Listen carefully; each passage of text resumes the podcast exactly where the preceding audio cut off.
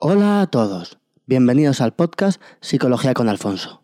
Hoy, José Luis Cuadros y quien les habla, Alfonso Caballero, continuaremos tratando el tema que introdujimos en el capítulo anterior, la inteligencia emocional.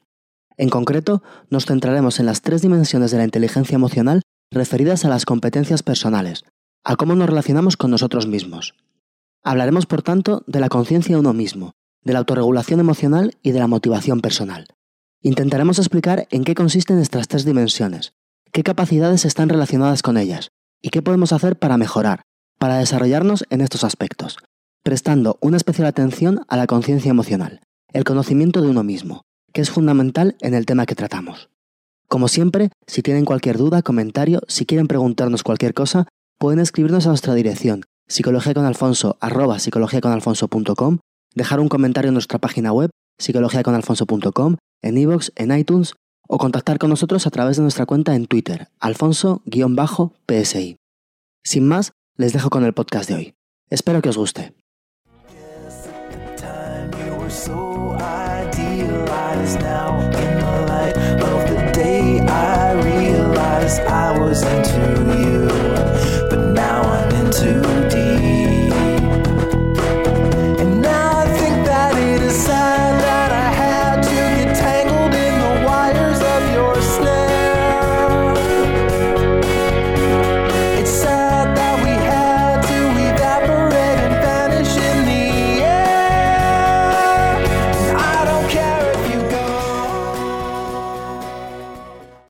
Alfonso, pasado 15 días y...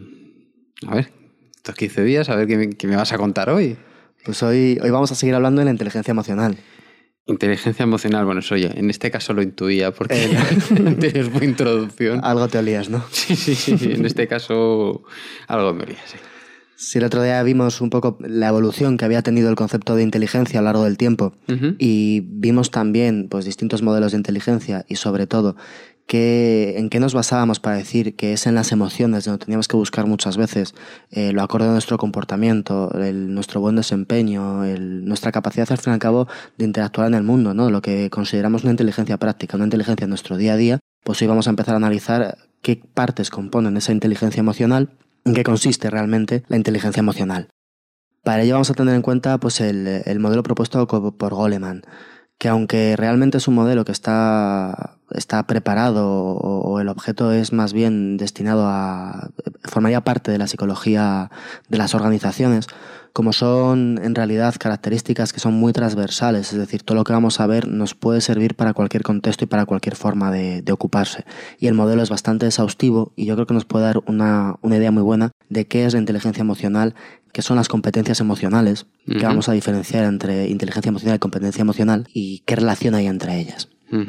Sí, yo lo que me acuerdo del, del, capítulo anterior, me acuerdo que estuvimos hablando de cómo había evolucionado la inteligencia a lo largo de la historia, los distintos modelos, pero a mí me he quedado, me, me- me- me llamó mucho la atención que decías que, se, que todas esas formas de medir la inteligencia solo medían el 20%, haciendo un número gordo y claro que esto es poco poco exacto, pero vamos, lo que te viene a decir es que todos esos test, la idea de inteligencia que, que vamos, la inte- inteligencia que tenía yo intuitivamente, creo que es la que tiene todo el mundo, ¿no? Una persona con mucho coeficiente de inteligencia y todas esas cosas, pues los test de inteligencia solo te miden el 20% del éxito, de la capacidad de salir adelante, no sé si me equivoco. Sí, sí, esto es, y, esto que, y que se había detectado que había otro tipo de inteligencia que estaba muy relacionado con todo el tema de, la emo- de las emociones, de emocionarse, de saber manejar las emociones, de saber...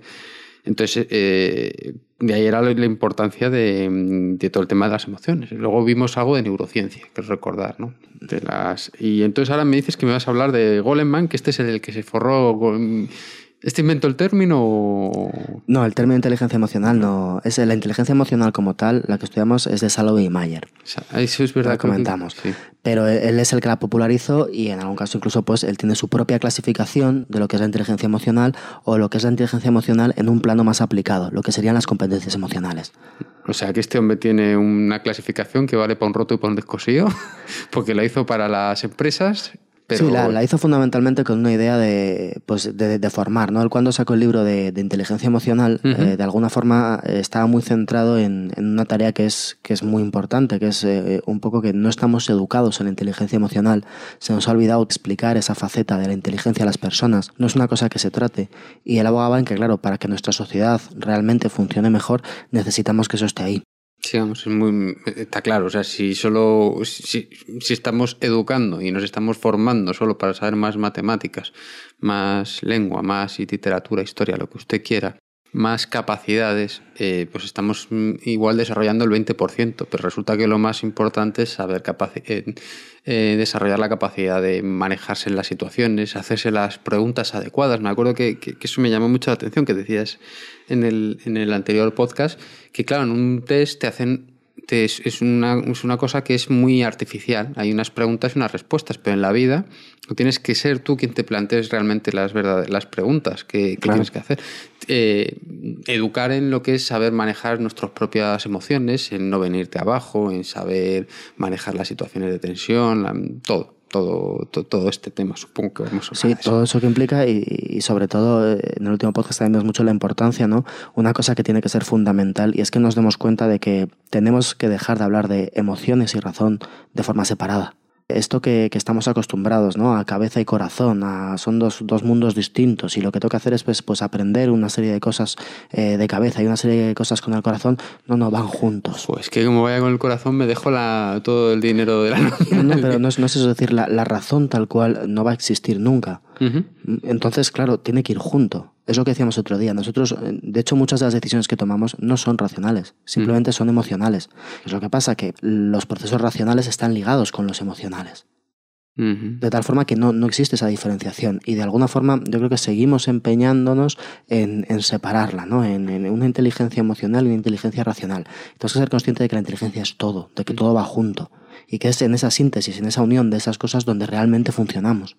Mm. No tiene sentido separarlo, sino tra que trabajen juntos, que para eso está hecho. Uh -huh. O sea, no quedarnos cojos, vamos a utilizarlo todo. Quitarnos esa idea, ¿no? Cuando dices, vamos a utilizarlo todo. No, no, es que siempre utilizamos todo. Es que cada vez que estamos teniendo un pensamiento, cada vez que estamos eligiendo una cosa u otra, ahí hay una emoción también. Uh -huh. Están juntas, están inseparables. Cuando vamos a tomar una decisión, siempre que decidimos, siempre que elegimos, hay un componente emocional. Lo queramos o no lo queramos. Es decir, nosotros no tenemos que meter ese componente emocional, eso está ahí. Lo que tenemos que hacer es eh, saber que está ahí, es ver que está ahí y además ser capaz de manejarlo en la mayor medida que podamos. Sí, yo, yo he oído muchas veces la frase esta, no sé cómo, exactamente cómo es, pero viene a decir algo así como que a nosotros nos cuesta menos, eh, nos es más fácil ser objetivos en el sentido de ser objetivos, utilizar únicamente la razón para tomar una decisión o para tomar una hacer una elección, si realmente esa decisión y esa elección nos importa poco. Claro. Cuando nos importa mucho, entonces ahí nos cuesta mucho más abstraernos de nuestras emociones, de nuestras apetencias, de nuestro de todo lo que podíamos pensar que es entre comillas menos científico o menos ahí fundamentalmente lo que va a estar es la implicación. La Cuando implicación. yo tengo una implicación en aquello que hago es una cosa que como a mí me afecta realmente tiene que estar filtrado por las emociones. Uh -huh. Entonces, si nosotros lo que queremos es que entren las emociones en juego, no queremos que, que, entren, queremos, están, es que entran. Están. entran. Pero si yo me implico más en lo que hago en el día a día, entonces estarán con aún más fuerza, ¿no? Es, porque si hemos dicho, cuanto más nos implicamos, más importancia tiene la parte emocional en nuestra decisión, en nuestra elección, pues, mm, pues yo he dicho, pues mira, pues entonces voy a intentar implicarme más en todo lo que haga, entonces eh, si yo me implico más en las cosas que haga, lógicamente eh, habrá más sentimientos, Ah, eso, las claro. cosas que a mí me, que, que, yo vaya haciendo provocarán en mí más sentimientos. Igual el que haga cosas que me provoquen más sentimientos, se me ocurre que a mí cuando algo, cuando sucede algo en mi vida que me evoca a mí una serie de sentimientos, me es más fácil recordarlo. Por ejemplo. Sí, sí, eso desde luego. Y eso, por ejemplo, se me puede ocurrir que igual ayuda a la, a la, a la memoria. Sí, claro, desde luego cualquier, cualquier recuerdo que tengamos vinculado a algo emocional uh -huh. va a quedar más registrado. El hipocampo que hablamos el otro día está muy relacionado con la memoria. La amígdala va a marcar las cosas. De tal forma que, claro, esos recuerdos que yo tengo que están ligados a algún tipo de sensación emocional, bien sea positiva o negativa, pues claro, eso va a quedar mucho más registrado. Esto es muchas veces lo que sucede cuando hablamos de estados de ánimo. Si una persona, cuando una persona está triste, eh, es más capaz de recordar eh, tener recuerdos de situaciones en las que estaba triste. Si una persona está alegre, es más capaz de tener recuerdos de cuando estaba alegre. O sea que no solo hay que emocionarse, sino que hay que emocionarse bien. Que lo que tendremos que hacer es ser más conscientes de esas emociones. Pero en realidad, muchas veces lo que sucede es que las separamos, ¿no? Nosotros en nuestro día a día estamos muy acostumbrados, ¿no? Cuando una de las partes que vamos a ver más importantes de la inteligencia emocional es la conciencia de uno mismo. Y dentro de la conciencia de uno mismo está el escuchar nuestras propias emociones. Estamos acostumbrados en nuestro día a día constantemente estamos escuchando nuestros pensamientos. Sin duda, es decir, nosotros salimos de casa y estamos pensando, ¿qué tengo que hacer? ¿Qué no tengo que hacer? Mm, yo que pensé que esta persona me dijo, yo que pensé que esto era. Eso es constante. Y sin embargo, en ningún momento decimos, bueno, ¿y qué estoy sintiendo yo? Entonces, esa parte de poner ahí las emociones, que no es tanto el, generarlas o el, o el, hacer que aparezcan, sino escucharlas, es lo que va a tener gran peso en esto que vamos a hablar. Muy bien, pues Empieza a contarme, porque te, he interrumpido aquí. Que Empezamos entonces. Pues bueno, lo, primero que quería hacer, que ya hemos empezado un poquito a hacerlo, era diferenciar. El otro día decíamos de que, que, las concepciones de inteligencia, estas que partían del coeficiente de inteligencia y todo lo demás, eran de alguna forma concepciones muy poco cambiables, concepciones muy estáticas, ¿no? Y la inteligencia emocional parte de que es una inteligencia que podemos desarrollar. Es decir, es una inteligencia que no va a ser estática. La inteligencia emocional, por manejar una definición, podemos entenderla como la, capacidad de reconocer nuestros propios sentimientos, los sentimientos de los demás, de motivarnos y manejar adecuadamente las relaciones que sostenemos con los demás y con nosotros mismos. O sea, nuestros propios sentimientos, los de los, demás. Ahí entraría la empatía. Y luego. La capacidad de motivarnos. Motivarnos a nosotros mismos. Y manejar adecuadamente pues, las relaciones que sostenemos con los demás y con nosotros mismos en cuanto a ese contenido emocional que estamos hablando. O sea, es en paralelo yo mirándome a mí mismo y yo mirando a los demás. Exactamente. Entonces, estas van a ser la. Esta es la, lo que podemos entender como una definición de inteligencia emocional. Podríamos decir otra, yo creo que no, no es indiferente una que otra. La inteligencia emocional se va a basar en cinco pilares fundamentales. Uno de ellos será la conciencia de uno mismo, otro de ellos será la autorregulación, yo tengo conciencia de mis emociones, regulo mis emociones. Otro de ellos será la motivación, yo soy capaz de utilizar mis emociones para conseguir los propósitos que quiera. Tendremos la empatía y las habilidades sociales. Como vemos hay dos bloques diferenciados. Uno de ellos se refieren, digamos, a una cuestión personal, que son la conciencia de uno mismo, la autorregulación y la motivación, y otro de ellos entra en el plano de lo social, que sería la empatía y las habilidades sociales. Hoy nos vamos a centrar en esta primera parte en lo que vendría a ser la parte de la inteligencia emocional que tiene que ver con nosotros mismos, con cómo nos entendemos, cómo nos relacionamos con nosotros mismos, cómo nos motivamos, cómo nos regulamos. O sea, estamos en la parte introspectiva de la... estamos, hoy, miramos hacia adentro. Vale, vale, vale. Estas son las partes de la inteligencia emocional. ¿Qué sucede? Que la inteligencia emocional, eh, digamos que es eh, lo que tenemos todos, nuestra capacidad de conseguir eh, ser más inteligentes emocionalmente en cada uno de estos campos. ¿Cómo se demuestra esto? Pues con lo que llamaríamos competencias emocionales, que es la aplicación práctica de estas capacidades. Yo puedo tener una gran capacidad de motivarme, pero no usarla. De tal forma que tendríamos por un lado lo que sería una parte la inteligencia emocional, la motivación, y yo tengo mucha capacidad de motivarme, pero no la he desarrollado, no tengo las competencias adecuadas. Entonces lo que vamos a ver un poco es qué es cada una de estas partes que hemos hablado que, nos van a, se van a traducir en competencias personales frente a las competencias sociales, que serían los dos bloques que trataremos otro día. Y vamos a ver, pues, con estas partes de la inteligencia emocional, qué competencias están relacionadas y qué podemos también hacer para desarrollarlas. O sea que vamos a ver, una competencia no es más que el desarrollo de una capacidad. Exacto. Y claro, de esto no tenía ningún sentido hacer esta diferenciación. En la parte de, por así llamarlo, clásica de la, de la, de la idea de inteligencia, porque la parte clásica de la, inteligencia decía que era estática. Y que ahí estaba. Entonces no tiene ningún sentido hacer una diferenciación entre la capacidad y la eh, competencia. Claro. Entonces, pues una vez que hemos visto un poco lo que es la inteligencia emocional, los cinco componentes más importantes, pues vamos a empezar con el primero de estos tres componentes dentro de lo que vendrán a ser las competencias personales y que seguramente sea pues el más importante, la piedra angular de todos los que vamos a tratar, que es la conciencia de uno mismo. La conciencia de nuestros propios estados internos, de nuestros recursos, de nuestras emociones, de nuestras intuiciones también. No solo a, ser consciente de mi existencia, sino saber ser consciente de que estoy triste, ser consciente de que es, esto o tiene otro matiz. es esto, es el, ser consciente de todo mi proceso emocional interno. El otro día decíamos que nosotros constantemente estamos enviando mensajes a nuestro cuerpo. Nosotros eh, sentimos peligro, sentimos alegría, sentimos tristeza, sentimos todo eso, manda un mensaje a nuestro cuerpo. Y nuestro cuerpo nos va devolviendo información de cómo está. Es la capacidad de darse cuenta de ese feedback que me está... feedback que mi cuerpo me va a llegar a mí.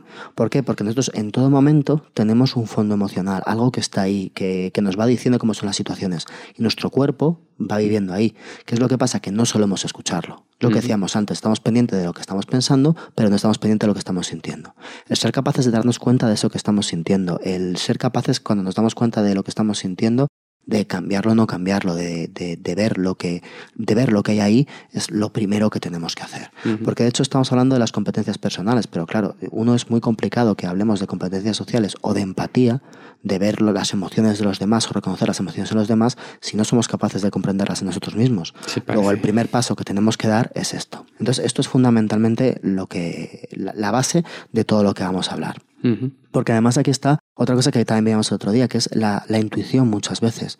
Cuando nosotros decidimos, decíamos que las decisiones normalmente tendemos a pensar que son racionales, pero la mayor parte de las ocasiones el componente emocional está primando. Es decir, es la emoción lo que nos va a hacer decidir. Y eso es lo que muchas veces llamamos intuición. Claro, si nosotros somos conscientes de ese aspecto emocional de cada decisión que tomamos o de cada cosa que hacemos, realmente vamos a poder decidir mucho mejor no mucho mejor respecto a los resultados de la decisión para el mundo o para unas consecuencias, sino mucho mejor para nosotros.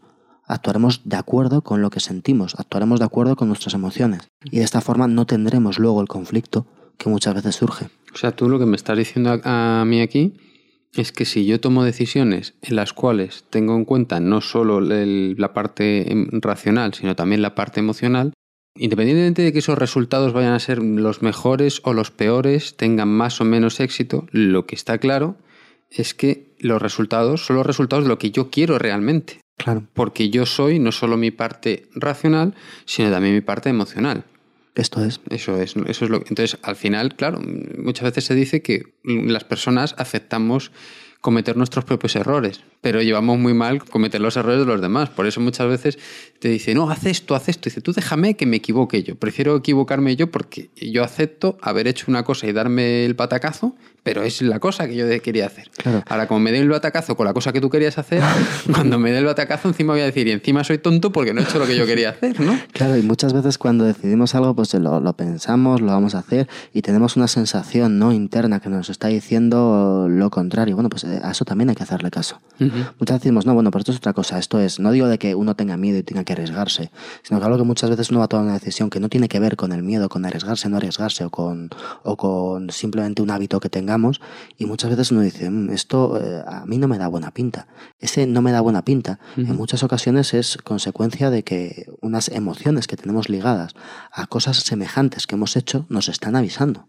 O sea, nuestro cuerpo nos está diciendo, oye, eh, escúchame, porque esto ya lo has hecho antes y yo tengo aquí un recuerdo emocional de que tú has hecho antes una cosa parecida y, yo creo que deberías decidir al revés. Y cuando menos hay que considerar eso. Si no me siento a gusto con una decisión, realmente tengo que tomarla. Claro, pero Ese es el escuchar emocional. Y la pregunta es, ¿si puede ser que nuestro cuerpo nos engañe? ¿Puede ser que se equivoque? Claro, pero para eso también yo tengo que escucharlo. Ajá. Porque si yo lo escucho y digo, no, mira, mi cuerpo me está diciendo esto porque pongamos, por ejemplo, que yo soy una persona extraordinariamente tímida y me invitan a ir a una fiesta y mi cuerpo me está diciendo que no vaya. Vale, pero yo tengo que darme cuenta de que mi cuerpo me está diciendo que no voy, que no vaya. Darme cuenta de que realmente me lo está diciendo porque mi timidez me está impidiendo hacer eso y entonces yo tendré que irlo cambiando. Pero no, no dejar de escucharlo y, luego enfrentarme a las consecuencias, que es que seguramente esa emoción se va a quedar ahí, se va a mantener, me va a generar estrés, vamos a ir a peor, sino que yo eso cuando menos tengo que escucharlo. O sea, que aquí no estamos diciendo que lo que hay que hacer es hacer lo que nos digan las emociones, ni mucho menos. No, no, lo que estamos diciendo es que hay que meter las emociones en la ecuación porque realmente están ahí. Claro y, hay que darle a su justa medida. Si yo soy tímido, cuando tenga la sensación de que me da miedo, de que no tal, tal, darme cuenta, sí, tengo esto así, pero es que, chico, te pasa eso siempre. Sí, sí. Y luego siempre te arrepientes de no haber ido a ningún lado y siempre estás diciendo que no conoces a, a gente nueva. Pero lo tengo que haber escuchado. Pero De ya lo he escuchado, claro. De hecho, muchísimas veces la- las decisiones que se toman responden. eh, cualquier persona que toma decisiones, eh, cuando hablamos de, de- de empresas, de política, de, de un montón de entes que nos parecen a alto nivel y que nos parece que realmente son decisiones que se hacen a, a raíz de unos datos, al final hay un proceso emocional. Y al final la persona tiene dos, tres opciones que ha elegido entre el montón, con el montón de datos que tiene, y elige una u otra. Entonces, en, en ese proceso, es decir, el escuchar esa intuición es necesario. ¿Por qué? Porque en esa intuición también está nuestra experiencia. Escuchar la intuición. Porque eh, nuestra experiencia, nuestra experiencia vital está ahí, está recogida. O sea, todo nuestro cerebro ha ido guardando experiencias emocionales asociadas a tales cosas a lo largo de todo lo que hemos ido transcurriendo.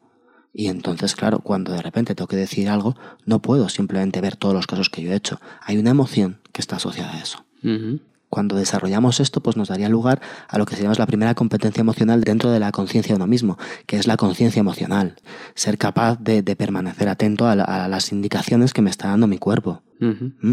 Y además, ¿qué es lo que sucede con esto? Que cuando nosotros hablamos de las emociones que me da mi cuerpo sobre una cosa u otra, al final también estamos hablando de los valores personales de uno mismo. De los valores. ¿Por qué? Claro, porque los, los valores que uno tiene no son solamente una cosa cognitiva que uno coge, sino que los valores eh, en realidad son un conjunto emocional que está ligado a lo que pensamos o a lo que hacemos o a cómo creemos que hay que comportarnos.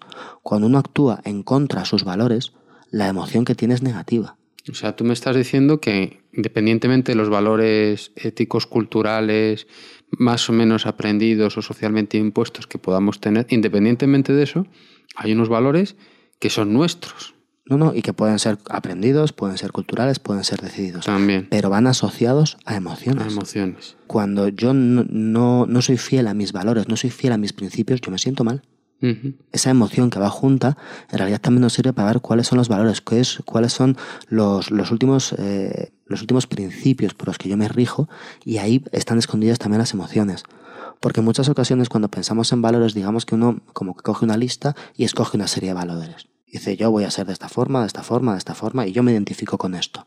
Pero en ocasiones cuando, cuando se nos plantea una forma práctica en, en nuestra vida cotidiana, lo miramos desde fuera. Lo que tenemos que hacer cuando uno dice, ese es un valor mío, lo que uno tiene que hacer es decir, ¿cómo me siento yo con este valor?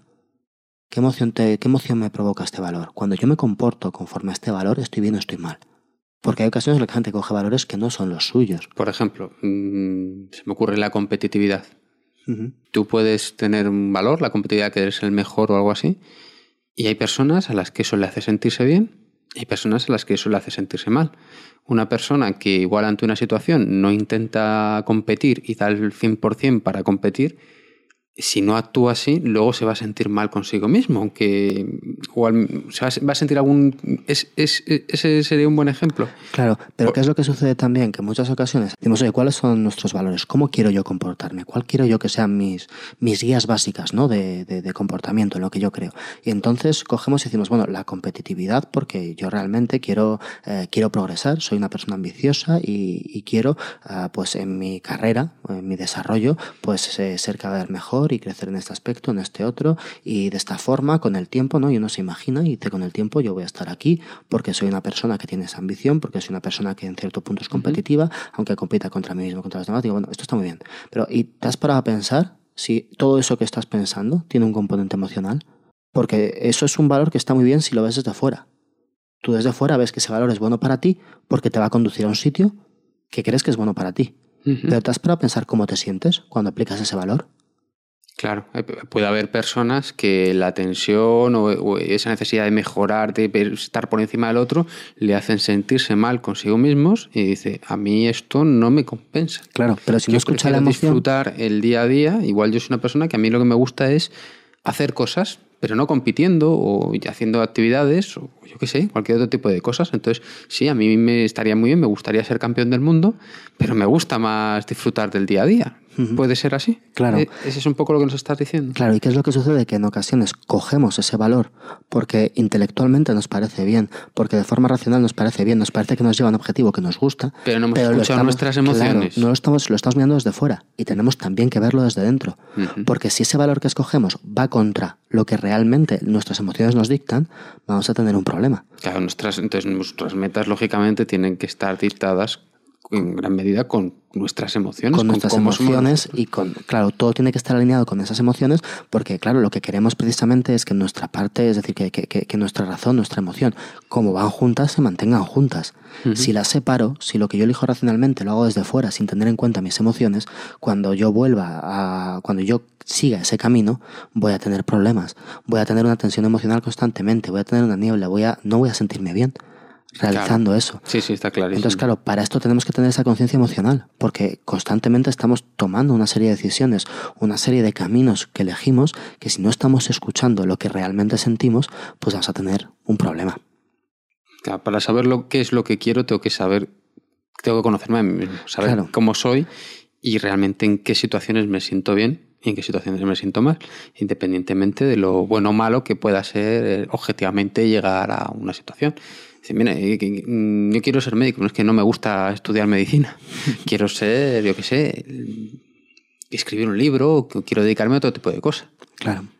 Claro, claro. Es decir, tenemos que ser conscientes de que no, quizá en ocasiones dejar de plantearnos cuál es la decisión buena y cuál es la decisión mala y empezar a plantearnos cuál es la decisión buena o mala para nosotros. Para nosotros. Y mientras que no hagamos eso, no escuchemos cómo nos sentimos con esas decisiones que tomamos, estamos realmente, pues eso, no estamos teniendo esa inteligencia emocional necesaria para compasar nuestra vida. Bien, entonces todo esto es en la conciencia de uno mismo. Eso es la conciencia de uno mismo, claro esto que estamos diciendo, ¿cuál es muchas veces el problema que tenemos? El problema que tenemos es que, eh, para bien o para mal, nuestra vida va mucho más rápida que nuestro cuerpo.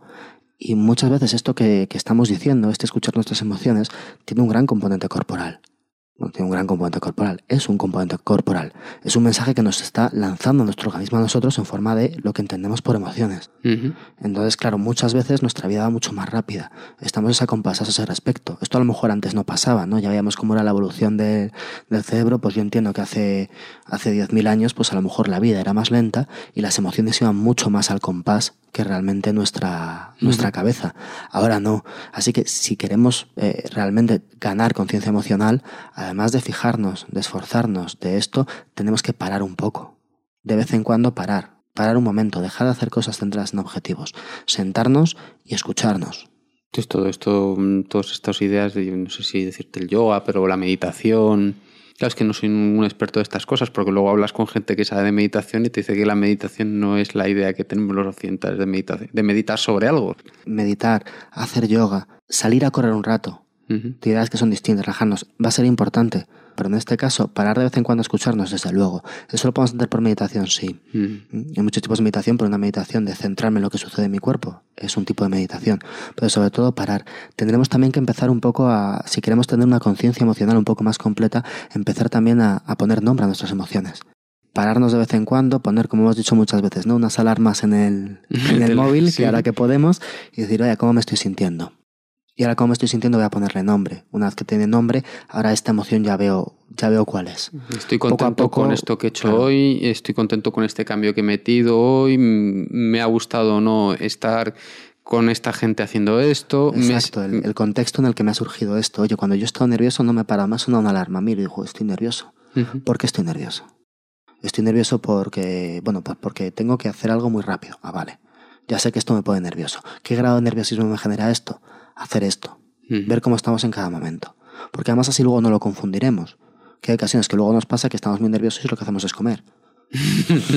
¿Por qué? Pues porque estamos confundiendo una emoción con la otra. También va a ser importante porque cuando uno, por ejemplo, tiene una emoción como estoy nervioso o, tengo, estoy de repente estoy estresado, el estrés va a ir sobre el estrés, sobre el estrés, sobre el estrés. Si yo de repente soy consciente, va a ser más fácil que lo pueda parar o que pueda hacer algo.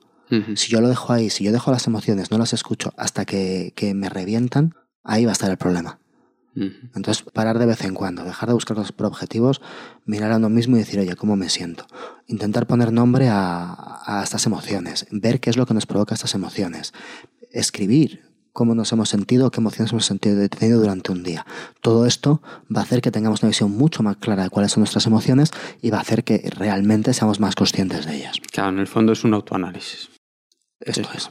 y, entiendo que, claro, esto nos lleva al segundo punto, que es la autorregulación. Esto lleva al segundo punto. Lo que sucede es que la conciencia de uno mismo implica además un par de puntos más. Uno de ellos es una adecuada valoración de uno mismo y otro es la confianza de uno mismo. Una adecuada valoración de uno mismo. Pero es que, ¿cómo funciona esto de la valoración de uno mismo? Porque al final eh, yo me puedo poner la nota que yo quiera pero me ponga la nota que, no, que tenga, no puedo elegir otro. O sea, esto no, quiero decir, esto no es como si yo me voy a comprar unos zapatos. A este le pongo un 3, a este le pongo un 5 y a este le pongo un 7. Pues me llevo los del 7. Claro, pero aquí estamos hablando de emociones. Pero yo no puedo cambiar, pues tengo que ser yo mismo. dice, bueno, pues igual me pongo un 3 y bueno, pues tienes que mejorar ya, ya, pero es que aunque tuviera un 7 tendría que bueno, mejorar. Aquí estamos hablando realmente de, emociones y con esto nos referimos a, reconocer con nosotros mismos nuestras fortalezas, nuestras debilidades, eh, qué capacidades tenemos, cuáles no. Esto más nos va a permitir aprender de la experiencia. Cuando nosotros eh, nos analizamos a nosotros mismos, tenemos que tener en cuenta esas emociones, porque en muchas ocasiones decimos, no, no, venga, todo va bien. Esto lo estoy haciendo muy bien y realmente una emoción te está diciendo, oye, tú no te sientes me gusto ahora mismo con lo que estás haciendo. Entonces, el ser consciente de eso, ver en qué soy más ducho y menos ducho, cuáles son mis fortalezas y cuáles son mis, mis debilidades, es otras cosas que tengo que conocer de mí, incluso en el campo emocional. Es decir, yo puedo ser una persona que en un ámbito social sea capaz de más o menos manejar las situaciones y ver cómo está la gente y en otro ámbito no. Tengo que conocer eso de mí si quiero desarrollarme. Entonces eso va a estar integrado dentro de, pues, pues eso, conocernos. Porque además el tener en cuenta que cuando nos estamos hablando nosotros mismos, estamos todo el tiempo cambiando y nuestro mundo está constantemente cambiando y nosotros tenemos que cambiar con él. Si queremos mejorar de alguna forma, tenemos que ser conscientes de, pues eso, qué partes están peor y qué partes están mejor. No partes buenas o malas, no hace falta ponerse una puntuación, pero sí ser sincero con uno mismo. Porque de hecho cuando uno comienza a adentrarse en el mundo de sus propias emociones, Hombre, pues si uno llega y dice, vaya, ya he identificado cuando estoy contento cuando estoy triste, venga, ya está. No, hombre, haz una adecuada valoración de ti mismo y bueno, vamos a profundizar un poco más en esto. Entonces a esto se refiere.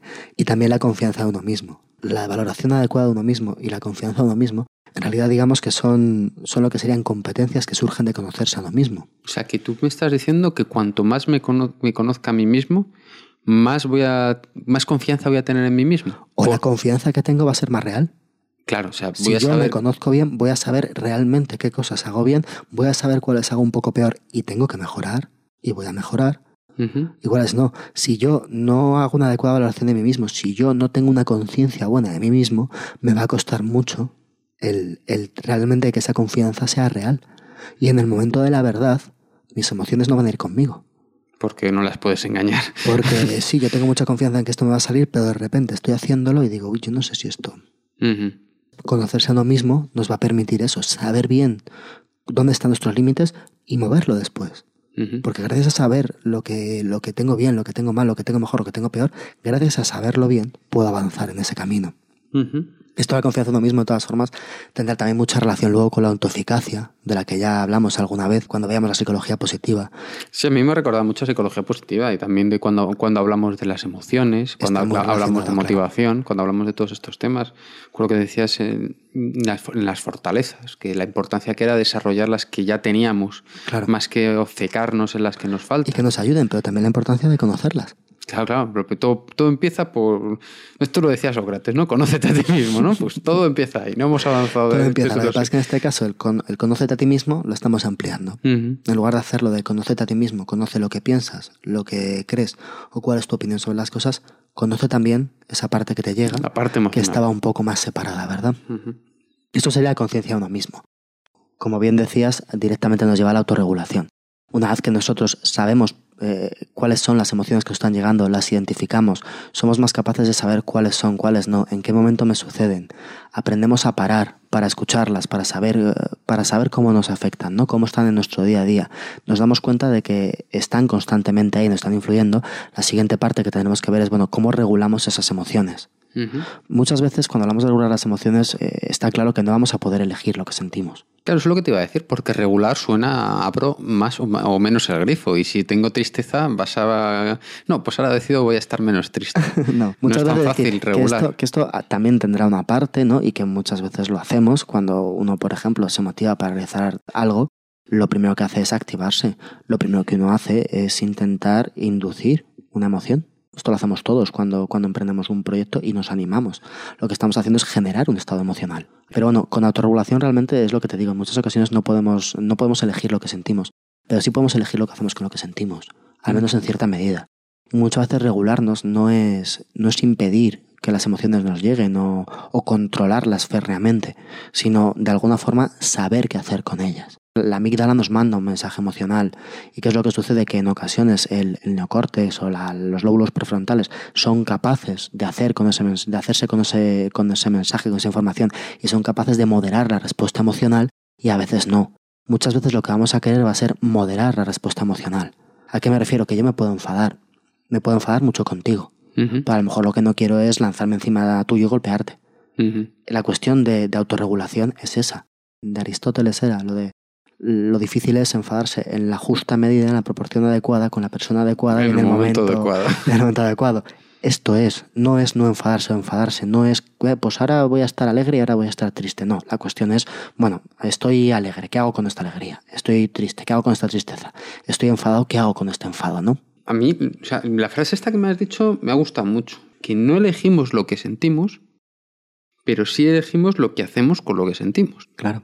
Claro, esto tiene mucho de autorregulación, porque en función de lo que yo haga con lo que he sentido, propiciaré que luego sienta unas cosas o sienta otras cosas. También. ¿no? Si yo me enfado y tengo ese sentimiento de ira, de enfado, de y yo actúo de forma agresiva, pues igual estoy pro- propiciando, o sea, yo que he tenido ese sentimiento, no lo he elegido, ha pasado algo que me ha enfadado, pero yo he hecho algo que es agresivo, he hecho algo violento.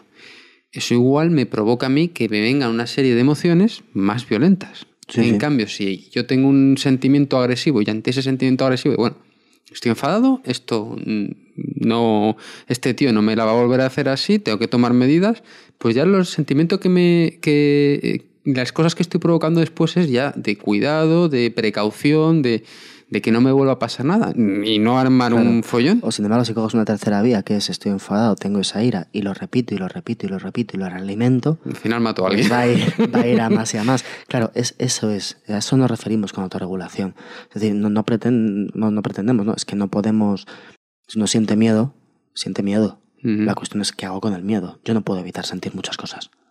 Vamos, que sí que es verdad que hay cosas que, que según lo que hagamos, pues vamos a sentirlas más o menos, vamos a, moderar algunas emociones, sobre todo cuando hablamos aquí de moderar emociones estamos refiriendo que, como decíamos el otro día, ¿no? Cuando salta la alarma, cuando la amígdala se dispara porque ve peligro, porque se pone una reacción de, de- de luchar, de huir, de nuestro cuerpo destina recursos a otras cosas.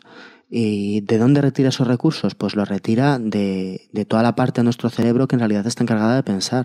De tal forma que dejamos de ser capaces de hacer una rutina sencilla, de tener un pensamiento complejo, de ser creativos, de planificar. Todo, toda la sangre se nos va de ahí y, realmente se, se destina a otro tipo de cosas. Es ahí donde va a estar el problema, por lo que muchas veces perdemos el control. Y esa autorregulación lo que va a consistir es realmente en, cuando eso sucede, pararlo lo antes posible o impedir que llegue a mayores. Porque además, claro, estamos en, en un mundo donde todos de una u otra forma tenemos algún tipo de problema de estrés. Y cuando uno tiene estrés, lo que tiene es pues un montón de hormonas, ¿verdad?, circulando en la sangre, que están provocando que, que los sentidos estén aguzados, que, que la mente esté a otra cosa, porque está preparada en a ver qué me va a pasar aquí, qué, qué necesito yo hacer, y que eso va a irse, como decíamos antes, va a irse sobrecargando. Si no lo paro, si no soy consciente de que tengo eso, De repente llego a un estrés continuo. Y si llega a un estrés continuo, pues eh, incluso cuando eso lo probamos con animales, pues llega a una destrucción neuronal, Voy. que su cerebro se va resintiendo, es decir, que va estando peor. Entonces tenemos que ser conscientes. Si somos, como ya hemos dicho, conscientes de ese estrés que tenemos, tendremos luego que intentar pararlo de la forma que podamos. Hombre, en nuestra vida cotidiana, esto sí que todos podemos, podemos intentarlo, ¿verdad? Cuando uno está trabajando, cuando uno está haciendo cualquier cosa. Actualmente, esto del estrés, claro, si tenemos un correo electrónico, tenemos el WhatsApp, tenemos el Facebook, tenemos el Twitter y tenemos a nuestro jefe detrás diciéndonos, eh, bueno, es fácil caer en algún tipo de estrés. Sí. Parar esto de vez en cuando, por de pronto, podría ser buena idea, ¿no? Oye, voy a estar una hora trabajando, pues quítate esto, ¿verdad? Y céntrate un poco en lo que estás haciendo, porque si no, tu cuerpo no distingue. Decir, nosotros a veces pensamos que es como, bueno, pero yo puedo parar aquí un momento y tu cuerpo, si está esperando cosas y las considera, muchas veces tu cuerpo no distingue si una cosa es una amenaza fuerte, una débil o una regular. Tu cuerpo está preparando para una amenaza, que puede ser, tengo un correo importante que recibir. Entonces, claro, si yo tengo un correo importante que recibir, tengo un mensaje que hacer, una llamada que hacer, un no sé qué. Que hay correos que son grandes amenazas. claro, pero muchas veces, como bueno, si me va a llegar un correo que es una gran amenaza, bueno, lo voy a ver dentro de una hora, ¿vale? voy, a, voy a quitarme de tener que estar constantemente pensando, ya sé que hasta dentro de una hora no va a llegar y me voy a quitar esa sensación de tener que estar. En el caso que decíamos, si somos conscientes de ese estrés que tenemos, pues vamos a ser siempre más capaces de pararlo. O al menos de, de, relajarnos un momento que muchas veces es necesario. Sí, me estoy acordando también de cuando el otro día hablabas del secuestro emocional que no, no es exactamente esto, pero está relacionado, quiere decir. No es el estrés, pero sí lo primero que hemos dicho. Cuando de repente Migdala dice hay un peligro, adiós, adiós parte intelectual del hombre. pues entonces esto es la autorregulación nos ayudaría a ser conscientes de que nos está sucediendo un secuestro emocional. Para ser conscientes, lo que decíamos antes, la conciencia de uno mismo, es muy importante también porque precisamente en eso, cuando llegamos a un secuestro amigdalino, a un secuestro emocional, amigdalino, la, la amígdala nos secuestra, si nosotros estamos más conectados o somos más conscientes de nuestras emociones, podremos empezar a cogerlo antes.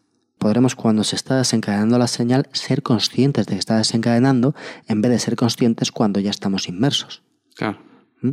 Entonces, lo primero que tendremos que hacer si queremos evitar de alguna forma un secuestro, un secuestro emocional, un secuestro amigdalino, de tener de alguna forma una, una respuesta de enfado, ¿no? de, de ira, es observarnos en momentos. Además, si nos hemos observado, también seremos más conscientes de cuándo nos pasa esto. Y a la vez podremos estar un poco prevenidos.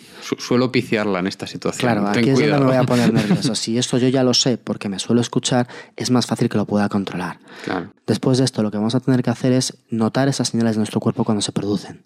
Nosotros nos estamos observando, notamos las sensaciones de nuestro cuerpo, como ya nos hemos adiestrado y nos hemos preocupado de saber qué emociones sentimos en cada momento y de poner nombre a esas emociones, de repente esta emoción ya la estamos viendo como vaya, la que voy a montar, ¿no?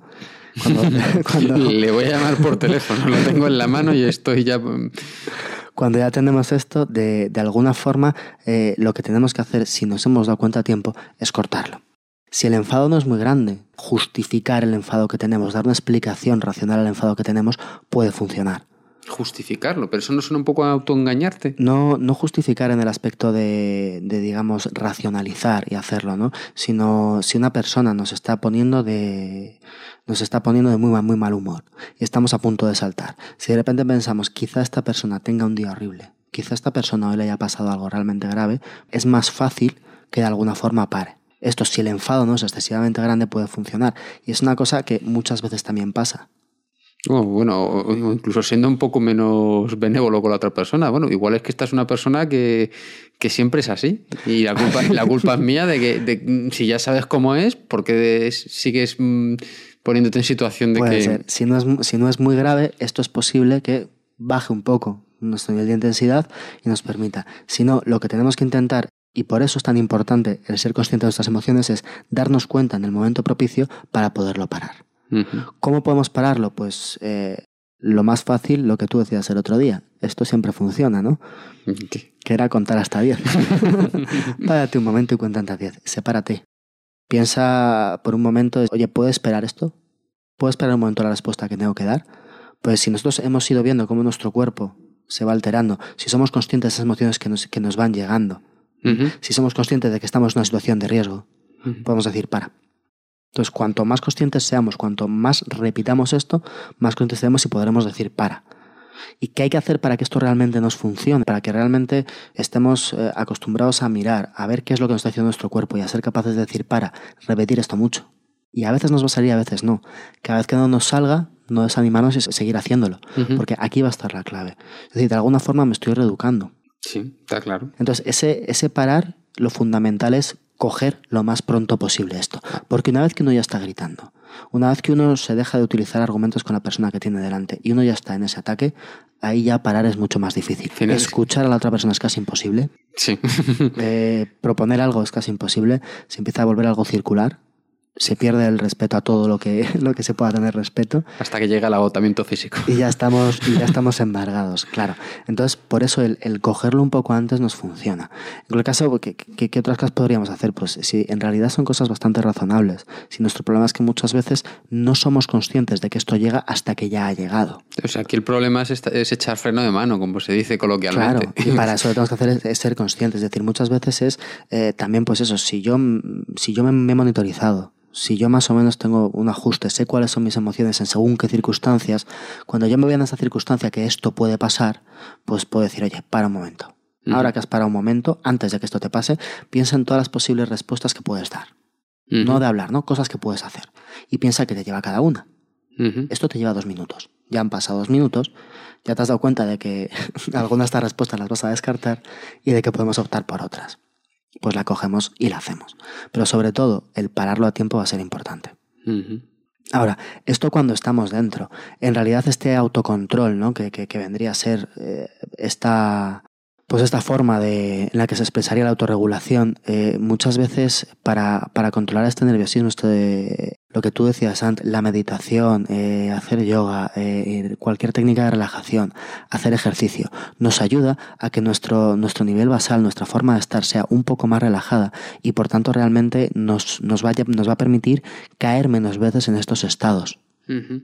Entonces, esto va a ser importante. Eh, de hecho, muchas ocasiones cuando, cuando una persona tiene momentos cada día que se dedica pues, a, a, meditar, a concentrarse, a relajarse, a hacer ejercicio, a lo que sea, eh, poco a poco esa actividad eh, amigdalina más fuerte se va moderando.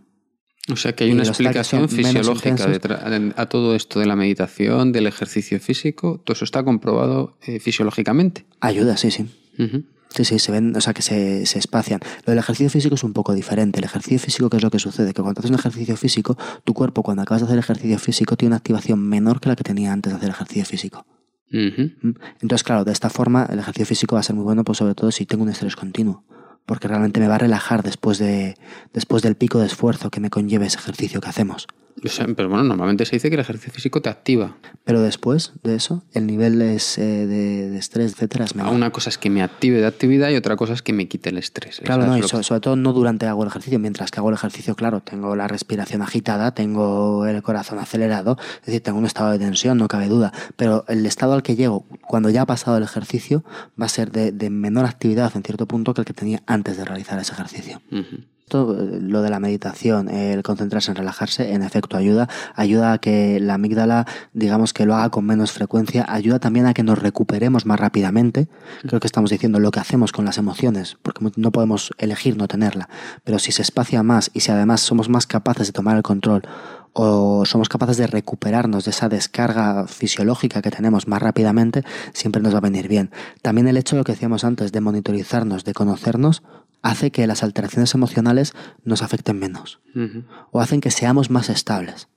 Y además, al ser más estable, también nos va a hacer más flexibles, uh -huh. porque nos va a permitir volver antes a reajustarnos a la realidad que ha cambiado. Cuando a mí de repente me llega algo que, que, que, ha cambiado, algo es nuevo, y yo de repente tengo un poco de ansiedad, estoy más nervioso, estoy más tenso. Si soy más capaz de volverme a regular, de volver a un estado normal, soy voy a ser mucho más capaz de adaptarme a esta nueva circunstancia que viene. Entonces tendré menos miedo a, la, a, los cambios, a las cosas nuevas, tendré una ventaja importante eh, para mi felicidad, ¿no? Claro, claro, claro. Además, que nos va a ayudar también esta autorregulación? Pues en de ser más íntegros, en que se pueda confiar más en nosotros, en adaptarnos más, en tener unas ideas eh, de alguna forma más creativas, precisamente porque no tenemos este arranque, porque no tenemos este miedo. El hecho de que seamos más íntegros o más confiables tiene mucho que ver con lo que decíamos antes.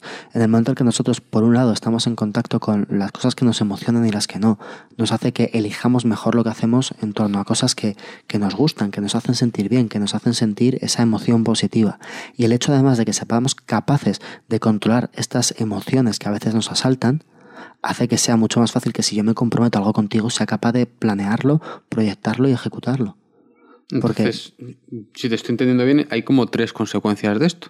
Uno es el autocontrol en sí, en el sentido de que eh, consigo controlar las cosas que pasan en mi vida de acuerdo a lo que yo quiero y entendiendo lo que yo quiero, tanto mis pensamientos como mis emociones. Uh -huh por otro lado está la integridad, eh, consigues más integridad, o sea, tu vida sea más íntegra. Realmente tú lo que estás haciendo es lo que tú quieres hacer. Claro. En el fondo está muy relacionado con el autocontrol, ¿no? Una vez si he conseguido frenar las cosas que no me interesaban y un poco eh, ir hacia adelante con las, que me con las que me interesan, realmente estoy consiguiendo ya tener más control de mi vida. Y precisamente por eso, como tengo más control de mi vida, tengo, llego al tercer punto, ¿no? Que es que soy más adaptable, soy más flexible si el día de mañana cambia, mm, te cambio de ciudad, cambio de trabajo, cambio de compañeros, mm, me va a dar menos miedo, voy a en menos tiempo adaptarme y a poder ser feliz y a poder eh, desarrollar mi, mm, todo lo que yo quiero, mis pensamientos, mis emociones en ese nuevo escenario, que si yo fuese de, de esta otra forma. Entonces tiene como estos tres estas tres consecuencias positivas. ¿no? Yo tengo un autocontrol, tengo un conocimiento de mí mismo, me dirijo hacia lo que quiero. Eso hace que sea más íntegro, sí, y además eso hace que yo pueda confiar en mí y que los demás puedan confiar en mí. Porque yo, claro, yo estoy haciendo lo que quiero y me hace sentir bien. Y además soy capaz de controlarme si pasa algo que me podría impedir hacer eso en lo cual he quedado contigo. Sí, sí, está muy claro. Entonces, hemos visto por un lado lo que es escuchar nosotros mismos para saber qué es lo que está pasando Luego hemos visto cómo frenarnos, cómo autorregularnos.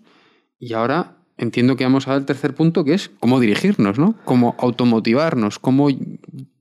¿Cómo motivarnos? Cómo llevar el barco, por así decirlo, ¿no? Por un lado, es, nos hemos dado cuenta de cómo es nuestro barco. Por otro lado, hemos visto en qué situaciones puede hacer aguas o en qué situaciones eh, podemos ir a sitios a donde nos queremos ir. Y ahora lo que tenemos que ver es cómo ir hacia donde queremos ir. Cómo podemos utilizar nuestras emociones pues, para motivarnos. Eh, para lograr nuestros objetivos, sean aquellos que sean. Lo primero, bueno, en realidad ya hemos empezado a ver lo de la motivación, ¿no? Cuando hablábamos antes de los valores que uno tiene, esto va a estar muy en relación con las metas y objetivos que uno se marque si uno escucha sus emociones, si uno está conectado con lo que le dice su cuerpo, si uno va viendo cómo evoluciona, recordamos también muchas veces que cuando decimos estas emociones que escuchábamos, pues es un poco lo que decíamos el, el, otro día.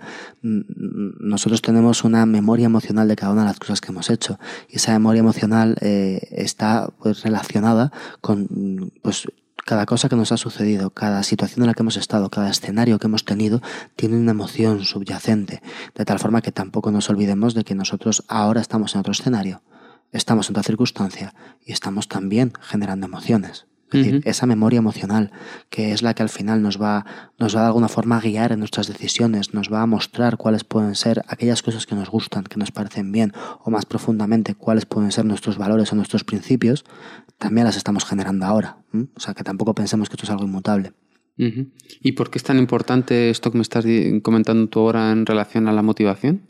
Porque estos valores, estos principios que tenemos, esto que nos dice qué es lo que, que nos sentimos bien haciendo, esto, si elegimos cosas que estén en ese sentido o que estén alineados con esos valores y con esos principios, es realmente cuando nuestra motivación va a ser mejor. Porque estamos haciendo lo que queremos. Estamos haciendo realmente lo que nos hace sentir bien. Pues mira, me has recordado una frase que, que había oído hace tiempo que, que, estaba muy relacionada con la frase que me dijiste antes. Antes hablando de la autorregulación dijiste que no eliges lo que sientes, pero sí que eliges lo que haces con lo que sientes. Pues yo, a mí me, me, recordó un montón esta frase, una frase que ya había oído una vez y me gustaba mucho. Y la frase eh, es un poco así mm, liosa, pero realmente no lo es. La frase dice que tú puedes hacer lo que quieres hacer pero no puedes querer lo que quieres querer. Cuando tú quieres algo, si tú tienes, si tú realmente, si tú quieres algo, podrás hacerlo. Encontrarás la forma de la que hacerlo. Pero tú no puedes elegir qué es lo que quieres. Yo quiero acabar una carrera. Yo quiero mejorar mi forma física. Yo quiero. Claro, y además ahí tienes el impulso para hacerlo porque es lo que quieres. Exactamente. Pero tú no eliges lo que quieres muchas veces. Tú no puedes elegir que quiero. Quiero querer esto. No, claro, yo no puedo. Quiero adelgazar. No. Si tú, yo quiero elegir que quiero. No, no, si realmente no lo quieres, no vas a adelgazar. Si tú quieres adelgazar, empezarás a comer menos. Yo quiero, quiero claro, si lo plantamos a lo mejor con comer adelgazar queda un poco raro, pero si yo de repente digo, oye, yo quiero querer ser astronauta. No, no parece razonable. No parece razonable. quiero, quiero querer ser bombero. No, no. O sea, tú o quieres o no quieres ser bombero, pero querer querer ser bombero no vas a poder. Claro, pero a mí esta frase eh, le veía mucha relación con lo que estabas diciendo ahora, porque eh, querer, o sea, elegir lo que tú quieres no parece lógico, porque es como no hacer caso a tus emociones. Claro, ese, claro, Claro, claro. Sí, es esto lo que decimos, es decir, cuando uno, cuando uno se escucha, ¿no? Cuando uno por, por un, pues tiene, tiene sus pensamientos, tiene sus emociones y escucha todo eso y, y escucha lo que siente cuando, cuando tiene que tomar una decisión, las cosas que nos emocionan, las cosas que realmente eh, nosotros enteros, no, no la razón y la emoción, sino nosotros enteros, en conjunto, decidimos o queremos hacer.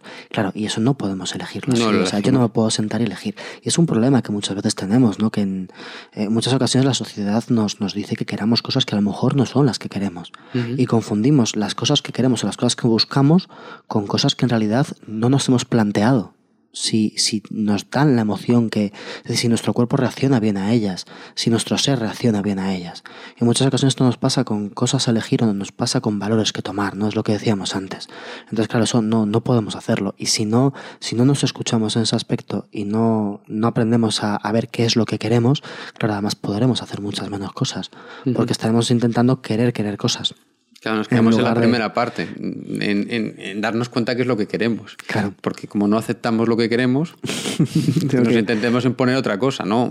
Y claro, esto tiene mucho que ver con la motivación. Si nosotros nos escuchamos y sabemos lo que queremos, en lugar de querer querer otras cosas que no vamos a conseguir, y nos, es decir, si nos intentamos motivar con aquello que nos gusta, con aquello que nos emociona, con aquello que nos hace disfrutar, que nos hace estar felices, pues va a ser mucho más fácil, ¿no? Esto lo veíamos también, tenía mucha relación con aquello que veíamos del flujo, ¿no?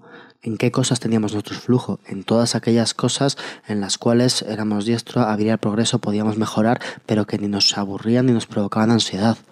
Cuando muchas veces nosotros estamos hablando de que cuando realizamos cosas que no son las que nos gustan, nuestro cuerpo nos manda muchas veces un mensaje diciendo que no es lo que nos gusta, muchas veces nos puede mandar un mensaje de, ansiedad o un mensaje de apatía o un mensaje porque no estamos haciendo eso que realmente está dentro de nosotros o que queremos hacer. Entonces, para motivarnos, claro, conocer esto va a ser, va a ser fundamental. ¿Qué va a ser fundamental también? Estar presentes en lo que hacemos. Estar presentes en lo que hacemos, ver la emoción que nos está dando lo que hacemos y a partir de ahí manejarnos. Esto tiene mucho que ver con lo que hablamos de la psicología positiva, ¿verdad? Sí, está, está claro que si no sabemos a dónde vamos, no vamos a llegar a ningún sitio. claro. Lo primero es saber qué es lo que nos motiva. Sí, sí, sí, porque además es eso, si no sabemos a dónde vamos, como todos los caminos son buenos, ni siquiera nos hace falta elegir. Pues nos quedamos no hacemos nada. o nos vamos por cualquier camino que nos va a dar lo mismo. ¿Qué nos va a dar cuando nosotros tenemos estos valores, cuando somos conscientes de estas emociones, cuando sabemos qué es lo que queremos? Cuando sabemos cuáles son pues, nuestros valores, nuestros principios, nuestras metas y objetivos que van a derivar de ahí. Porque nuestras metas, lo que queremos en nuestra vida, va a derivar de ese conocimiento que tenemos nosotros mismos y también de cómo nos construyamos. ¿Mm? ¿Qué es lo que sucede? Que entonces nosotros realmente empezaremos a, a, tener una idea mucho más clara, un compromiso mucho más claro con lo que hacemos. Y en ese compromiso también está, o sea, la motivación tiene mucha relación con ese compromiso, con ese comprometernos con lo que hacemos, con lo que queremos conseguir, porque que realmente es lo que somos y es lo que nos gusta. La motivación, el compromiso también tendrá relación con cuando una persona se conoce, cuando hace una adecuada valoración de uno mismo, cuando a partir de esa valoración y el conocimiento que uno tiene de sí mismo y de sus propias emociones, tiene confianza en sí mismo, uno es capaz de, tener de ponerse unos objetivos que no solamente estén de acuerdo con lo que una persona quiere, con lo que una persona tiene o le emociona a una persona, sino que además van a tener una dificultad que sea adecuada a la persona. Sí, además vimos que esto era fundamental para entrar en flujo. Para entrar en flujo, claro, es decir, ni colocarse algo que sea demasiado cercano ni algo que esté demasiado lejano. Claro, cuanto más nos conozcamos, cuanto más conciencia tengamos de todo esto que estamos hablando, más fácil será que elijamos eso. Y además más fácil será después que lo consigamos. Claro. Esto tendrá mucha relación con el optimismo con el que uno afronta, es decir, cómo uno es capaz de, de, tener un ánimo positivo a la hora de afrontar las cosas, que uno tenga iniciativa a la hora de afrontarlo, o todo esto que ya hemos hablado muchas veces, ¿no? Que nos va a dar una capacidad de mantenernos pese a los problemas, una capacidad de, de resistir frente a las cosas que no salen. Cuando hablamos de la resiliencia, me estoy y no, ceder, y no ceder en el y no ceder en el intento, ¿no? Pues todo esto va a tener mucha importancia y esto va a estar relacionado con la motivación. Es, es, es cierto, es decir, todo esto que estamos hablando de la motivación tiene mucho, mucho que ver con, con todo lo que hablábamos cuando hablábamos de, del fluir tiene mucho que ver cuando hablamos del optimismo, porque al fin y al cabo estamos hablando de estados emocionales. Cuando hablamos de fluir, el fluir tiene una componente emocional. Es, yo me siento estupendamente bien haciendo esto. Esta emoción positiva que tengo, que viene de mi cuerpo, que me dice que estoy del todo metido, estoy concentrado, se me va la cabeza, dejo de pensar, estoy actuando y estoy sintiendo. Ese estado de fluir tiene mucho, mucho que ver con la inteligencia emocional de la que estamos hablando.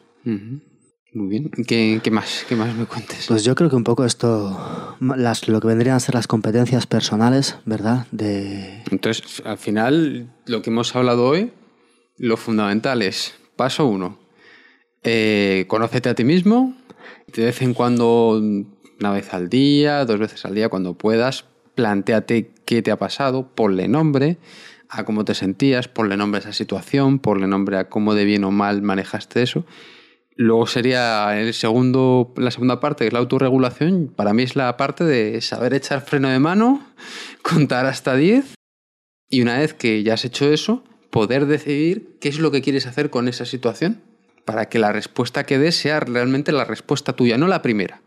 Claro, no la, no la instintiva, no la de aquello que estamos bajo el control de, de una emoción que es, que, es inespecífica, que no, tu cuerpo no sabe por qué ha pasado aquello, ¿no?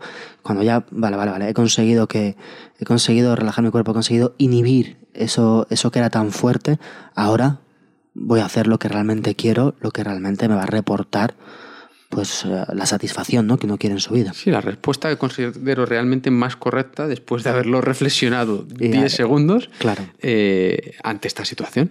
Y ya el, tercer paso sería el tema de la motivación. El tema de la motivación, bueno, como lo hemos tratado más veces, lo hemos, lo hemos visto un poco menos, pero sobre todo y fundamentalmente, el conocer nuestras emociones, esforzarnos por conocerlas, ser lo más consciente posible de nuestras emociones, la mayor cantidad de tiempo posible. Muchas veces de lo que, lo que pretendemos es que ese umbral de sensación, ¿no? Normalmente en nuestra vida, cuando de repente hay una emoción intensa, desde luego la sentimos.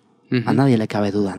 Yo hoy, hoy he sentido amor, yo hoy he sentido miedo, yo hoy he sentido ira, eso todos lo vemos. Lo que nosotros queremos es que las emociones que, que no superan ese umbral, pues poner ese umbral más bajo, ser más capaces de ver qué estamos sintiendo. Exactamente igual como cuando tú te sientes nervioso y eres muy consciente de que estás nervioso, pues... Date cuenta cinco minutos antes y te costará menos. Claro, y además sé muy consciente de que ahora estamos tranquilamente aquí hablando, sé consciente de qué estás haciendo mientras que estás escuchando el podcast. ¿Cómo estoy? ¿Estoy relajado? ¿No lo estoy? Estoy tenso, estoy yendo con prisas, estoy como me siento. Lo que deberíamos intentar, lo que nos vendría a todos muy bien, es darnos cuenta de las emociones en tiempo real. Lo mejor sería que si yo veo que me estoy enfadando, o sea, sentir mientras que estoy hablando, si yo estoy hablando contigo y me estoy enfadando, sentir mientras que estoy hablando contigo que me estoy enfadando. Si estoy hablando contigo y me estoy sintiendo bien, sentir que me estoy sintiendo bien mientras estoy hablando contigo. No como una cosa aparte, no como una reflexión que hacemos, ¿no? sino la, la, la conciencia esa que buscamos es, es, estar en el momento presente sintiendo lo que estamos sintiendo. Y para eso, claro, conviene esforzarse. Estas cosas llevan su tiempo. Tampoco que a nadie se le olvide. No por, por conocer cuáles son las emociones, por saber que las emociones son importantes o por saber que la inteligencia emocional es básica, la aprendemos. Claro. Esto requiere un tiempo, un esfuerzo, poco a poco, pero sobre todo, es decir, lo más importante, irnos escuchando.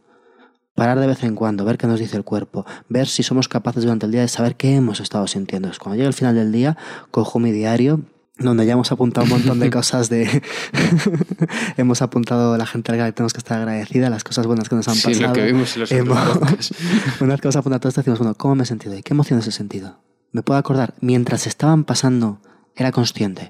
Era consciente de la emoción que tenía mientras que estaba trabajando, mientras que estaba de camino, mientras que estaba. Ese es el, el objetivo básico de todo esto. Y después de eso, entonces controlaremos esas emociones. Entonces empezaremos a, a, a, tomar el control de la respuesta que vamos a dar a esas emociones que sentimos. Y al mismo tiempo veremos como muchas veces el conocimiento que tenemos de las emociones nos va a permitir controlarlas muchas más. Porque es mucho más fácil controlar una emoción cuando sabes cuál es esa emoción, de dónde viene esa emoción y qué ha generado esa emoción, que cuando no lo sabes. es un misterio y que el viene problema aquí. es que muchas veces estamos en manos de emociones que no sabemos de dónde vienen. Y no sabemos de dónde vienen, ni cuándo han sucedido, ni cuándo ha pasado. O no sabemos si ha sido una cosa que ha sucedido, o si ha sido un montón de cosas que cuando por fin han superado el umbral ya es un tsunami. Y ya estoy yo ahí en la ola diciendo, bueno, a ver cómo consigo calmar a esto. ver si quien pueda. Claro. Entonces, estas dos cosas, sin duda alguna, van a ser fundamentales. Muy bien. Muchas gracias. Muchas de nada. Bueno, que, que se nos olvidaba. Por fin creo que has hecho algo que te lleva pidiendo desde hace mucho tiempo. Sí, sí, sí. ¿Qué has hecho, Alfonso? ¿Qué Ya has está hecho ahí el, el Facebook. Ya tenemos Facebook, madre mía. Ya tenemos Facebook. bueno, ya- pues publicitar un poco, ¿no? Ya tenemos el Facebook, está en Psicología con Alfonso, igual que, igual que el podcast y, y la página. Lo que queremos es que bueno, cuando, cuando escuchéis nuestros audios, si, si, os interesa, si pensáis que nos hemos dejado algo, que podemos contar algo más, si queréis sugerirnos un tema o si simplemente tenéis una pregunta que hacer, que hacer pues la podéis dejar allí, nosotros las vemos, las vamos seleccionando, las intentamos tratar, intentamos responderos. Sí, sobre todo el punto de vista de la gente, porque yo yo aquí intento hacer las preguntas que me parece que al, a los oyentes se le pueden ocurrir, pero lógicamente se me, se me escaparán muchas. Claro, y muchas veces, pues, yo cuando planteo el tema, muchos de estos temas que tratamos son muy grandes. Es decir, aquí hemos hablado de inteligencia emocional, podríamos seguir otra hora hablando de, de, esto mismo que hemos hablado hoy. Y en ocasiones puede haber alguien que diga, vaya, pues yo quería que me explicaran esto o que me contaran esto. Oye, yo tengo una duda con esta otra cosa. Uh -huh. Pues nos la dejáis ahí y se puede hacer algún podcast que esté dedicado a preguntas que tengáis. No tienen por qué ser temas a tratar. No puede tener cualquier duda. Un, una cuestión que creo que la psicología puede tener respuesta a ella. Pues -huh. para eso estamos. Pues mira, yo, yo lanzo la primera pregunta a nuestros oyentes, porque, bueno, como, como muchos sabéis, eh, nosotros organizamos esto de una forma que una de las condiciones que ponemos es que yo no tengo que saber de qué se va a hablar cada, cada semana. Alguna, alguna semana en que me he enterado. Hoy es difícil. Hoy era difícil porque, lógicamente, si la anterior era introducción, pues hoy sospechaba que hoy íbamos a hablar también de la inteligencia emocional, que alguna vez hemos hecho algún podcast entre medio. Sí, sí. Pero bueno, eh, pero esto no tiene por qué ser así, vamos, esto es así porque yo considero que así es más natural, es más fácil que a mí se me ocurran las ideas que se le va a ocurrir a, la mayoría de las personas, pero a lo mejor nuestros oyentes prefieren saber de antemano qué tema se va a, se va a tratar y que teniendo ese tema, que igual lo podemos publicitar en, en Facebook, si te parece bien. En Facebook, en Twitter, en todos los casos que tenemos. Pero parece que a la gente como que le gusta más hablar, no lo sé, estoy pensando en voz alta, a lo mejor no es así.